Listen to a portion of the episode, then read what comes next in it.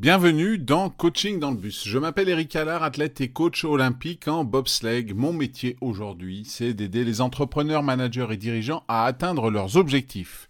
Dans ce podcast, je vous délivre des idées, des conseils, des outils en 5 minutes maximum chaque matin, du lundi au vendredi, lorsque vous vous rendez sur votre lieu de travail.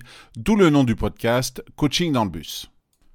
Aujourd'hui, nous allons aborder la relation complexe qui peut exister entre le leadership et l'échec. Loin d'être un signe de faiblesse, l'échec est souvent un tremplin vers le succès, pour ceux qui savent en tirer des leçons, rebondir et faire preuve de résilience. L'apprentissage de l'échec est la première étape pour transformer cet échec en une opportunité. Les leaders efficaces comprennent que chaque échec porte en lui des graines d'enseignement précieux qui peuvent éclairer le chemin vers le succès futur.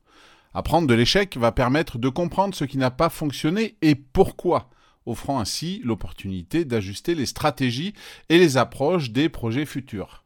Cette démarche est essentielle pour éviter de répéter les mêmes erreurs et pour affiner la prise de décision. Un leader apprend de l'échec en adoptant une attitude d'ouverture et de curiosité mais aussi en analysant objectivement les événements et en encourageant une culture où le feedback est valorisé et les erreurs sont considérées comme des occasions d'apprentissage. Ainsi, Steve Jobs a été à une époque évincé d'Apple, l'entreprise qu'il avait cofondée, une expérience douloureuse pour lui, mais qui lui a toutefois permis de revenir avec de nouvelles idées qui ont révolutionné l'industrie.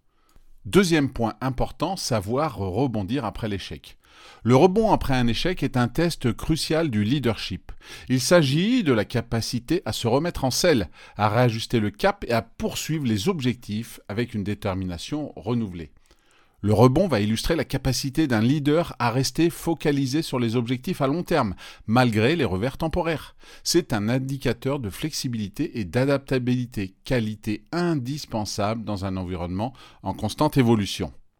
Rebondir efficacement implique de définir clairement les leçons apprises de l'échec, de réviser les objectifs si nécessaire et de mobiliser les ressources et l'énergie pour poursuivre la vision avec une approche ajustée. Enfin, nous allons parler de la résilience. C'est la capacité à endurer les épreuves, à rester engagé envers ses objectifs et à maintenir une attitude positive même dans l'adversité. La résilience va permettre à un leader de naviguer à travers les tempêtes, de soutenir son équipe dans les moments difficiles et de maintenir le cap vers la vision à long terme. Elle est fondamentale pour transformer les défis en opportunités de croissance. La résilience se développe par la pratique de la pensée positive, l'entretien de relations de soutien, l'engagement envers un but significatif et l'acceptation que l'échec fait partie intégrante du chemin vers le succès. À l'époque du développement d'Internet en France au début des années 2000, de nombreux entrepreneurs ont ainsi surmonté de nombreux obstacles pour révolutionner le commerce électronique en France, comme par exemple Jacques-Antoine Granjon, fondateur de Vente Privée, aujourd'hui VP. Si vous voulez vous-même mieux appréhender vos échecs en tant que leader, considérez vos propres expériences d'échecs comme des opportunités d'apprentissage. Engagez-vous à rebondir avec une détermination renouvelée et travaillez à développer votre résilience. Encouragez également une culture où l'échec est vu comme une étape vers le succès. Un exemple concret pourrait être de tenir un journal de vos échecs et des leçons apprises, ou de créer un groupe de soutien avec vos pairs pour partager des expériences et des stratégies de rebond. Si vous adoptez cette attitude et cette approche d'apprentissage, de rebond et de résilience face à l'échec, vous pouvez renforcer votre leadership et ouvrir la voie à de plus grandes réussites.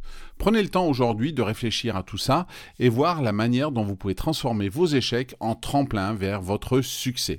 Voilà, c'est tout pour aujourd'hui. Je vous remercie de votre écoute. Comme d'habitude, si vous aimez ce podcast, vous pouvez le partager sur les réseaux sociaux ou alors le noter 5 étoiles sur votre plateforme d'écoute préférée.